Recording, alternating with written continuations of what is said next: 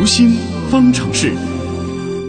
我们回到最近的一起新闻事件啊，嗯那就是美国洛杉矶中国留学生绑架案。近日，在美国媒体的曝光下呢，是逐步的浮出水面了。嗯十二名中国留学生涉嫌绑架、关押，并用残忍手段折磨另外两名中国留学生。这十二人当中呢，有三人是未成年人。一时间呢，关于海外留学低龄化是成为了热议话题，而留学生的心理问题也再次受到社会的关注。嗯，曾经有报告认为啊，留学生在海外学习期间，面对工作、学习的压力、语言文化差异等等问题呢，常常会产生一些不良的情绪。嗯，你比如说孤独感啊、挫折感啊、焦虑感啊，会使他们变得更加的迷茫、更加的压抑。是，特别是年龄偏小的低龄小留学生啊，嗯他可能更加容易受到外界的干扰和影响，所以呢，也更加的容易产生相关的心理疾病。但与之相对的是，不少这个经济条件允许的家长，好像都想让孩子出国留学。那么，在什么样的年龄段出国才最合适？海外留学，我们到底需要做哪些心理准备呢？我们的编辑叶星辰就此采访了国家心理咨询师、职业培训专家讲师张华。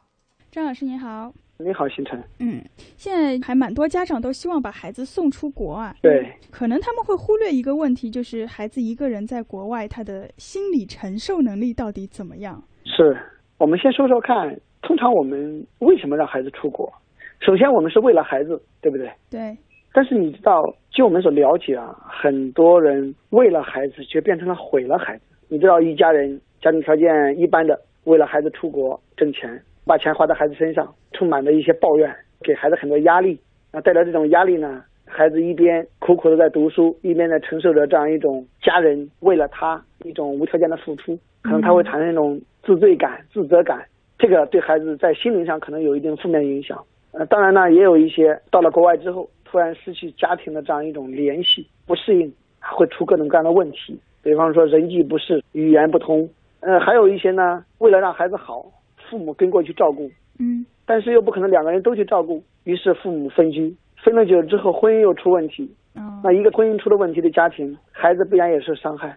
所以很多人出国了之后，都变成一种骑虎难下的局面。所以我们在考虑出国之前，一定要慎重考虑，嗯，首先要想清楚是为什么要送出去。千万不要是为了面子，说我有一个出国的孩子，儿子是留学生，为了这样一个面子去送出去。嗯，那么家长也会关心什么时候把孩子送出去会比较合适。嗯，什么时候送出去，其实和我们在送孩子之前，因为什么送出去，可能很有关系。你比方说，孩子语言的关键期是比较小的时候，那为了学习语言好，可能越小，这孩子出去了之后，语言的适应能力越强，学习力也越强。但是，当我们为了这个方面去学习的时候，你在孩子十来岁以前，从小学、初中甚至高中就送出去，那么这个时候孩子是未成年的，那么大人要考虑你要不要陪伴。如果陪伴，他可能能够在环境适应上更容易适应，语言力上也能学得很好。但是家人有没有考虑清楚？就是说有谁来照顾，父母是不是能安排得很好？那如果不照顾，这孩子能否自理？那应付复杂的局面的能力，在小的时候是偏弱的，可能反而因为失去父母的照顾，这个孩子在心灵上会有很多缺憾，在关爱上，在与人互动上可能会有一些欠缺，反而在心理上会有一些负面的影响。呃所以，什么年龄送孩子出去，可能也会考虑孩子到底出国为什么。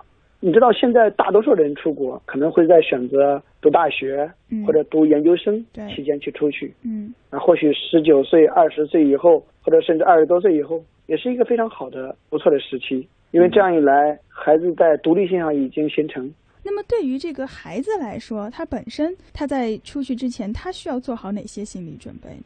对，所以我们在一个孩子出国之前啊，我们要考虑清楚，我们到底将来之后在国外是为了学什么，以及说我们将来是准备留国外还是准备回来。当我们对一切都搞清楚了之后，那我们在心灵上就可以做很多准备。比方说，毕竟国外环境和国内环境不太一样，这个环境或许是语言不通，或许很多风俗习惯不一样。那么我们如何去提高这种新环境的适应能力？第二呢，就是我们如何去训练、锻炼，或者事先就去预演很多将来之后在逆境当中实际解决问题的能力。可能碰到的一些问题。对，嗯第三呢，就是如何和身边那些语言不通、风俗习惯不同的人进行沟通和交往。有可能在国内你是佼佼者，那到了国外之后，或许有寄人篱下的，也或许可能要看别人轻视的眼神的。毕竟，能不能赢得对方的尊重，是靠你自己。我们如何去提升这种沟通和交往的能力？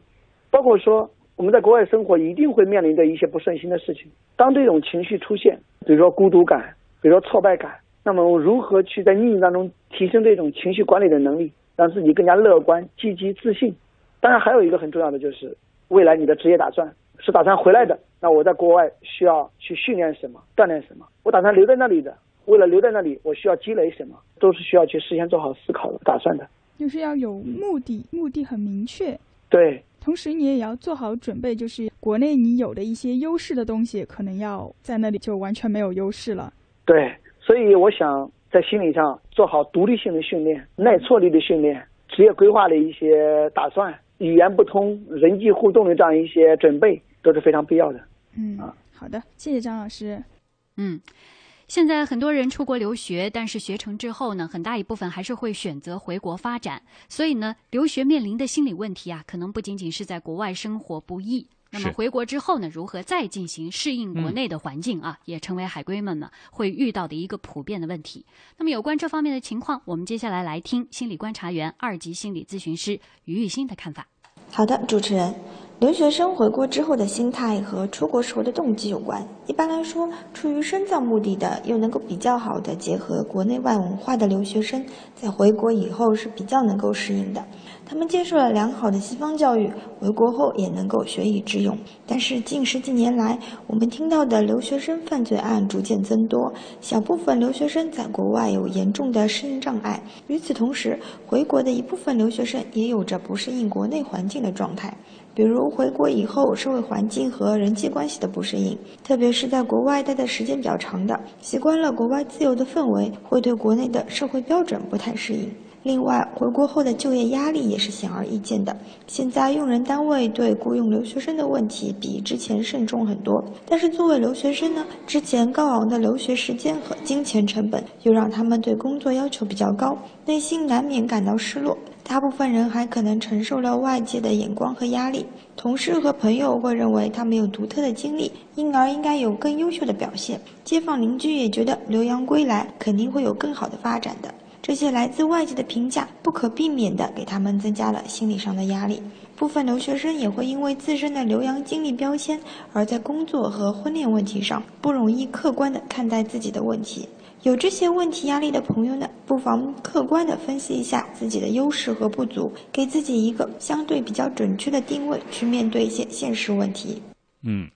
好，那今天的节目其实已经接近尾声了。嗯，最后一点时间呢，我们留给我们的互动编辑王威。哎，今天关于这四个话题，大家还有什么想说的？是，其实也有很多朋友在关心啊，说这个明天的这个福利到底怎么送？好像刚才也没听清。对啊，王威给大家介绍一下。嗯，好的，我再来介绍一下明天节目的活动啊，就是说现在关注阿基米德新闻实验室社区，找到我们今晚发布的活动贴，就能看到我们联合网易考拉海购即将在明天推出的互动。活动，只要大家明天在新闻实验室互动社区邀请新朋友加入，您就有机会获得“您购物我买单”的活动。当然，作为活动的预热，现在大家进入阿基米德新闻实验室社区呢，找到我们发送的福利贴，就能直接扫二维码领取现金优惠抵用券。嗯，而在明天的活动中，我们将从社区的。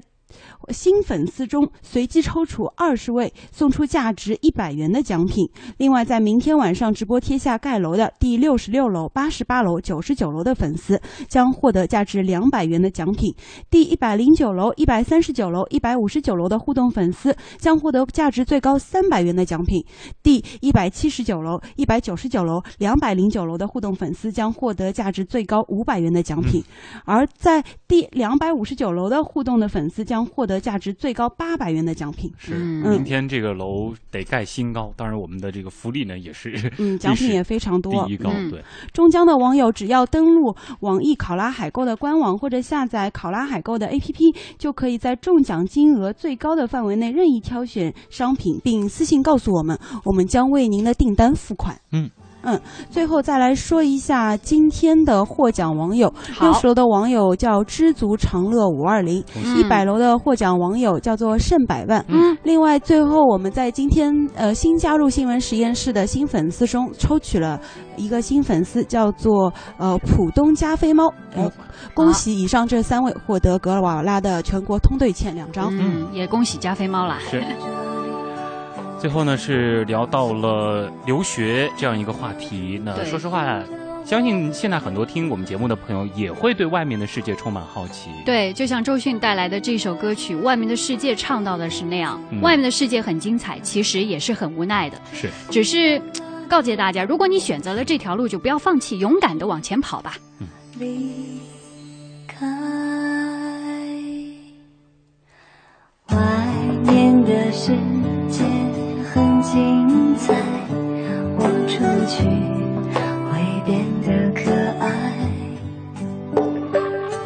好了，今天的新闻实验室又到了和大家说再见的时候了。嗯，最后要特别感谢节目监制盛燕姿、编辑音乐评王威、乐琪和叶星辰，我是旭东，我是程曦，明晚十九点三十分新闻实验室，我们再见。明晚老时间等您。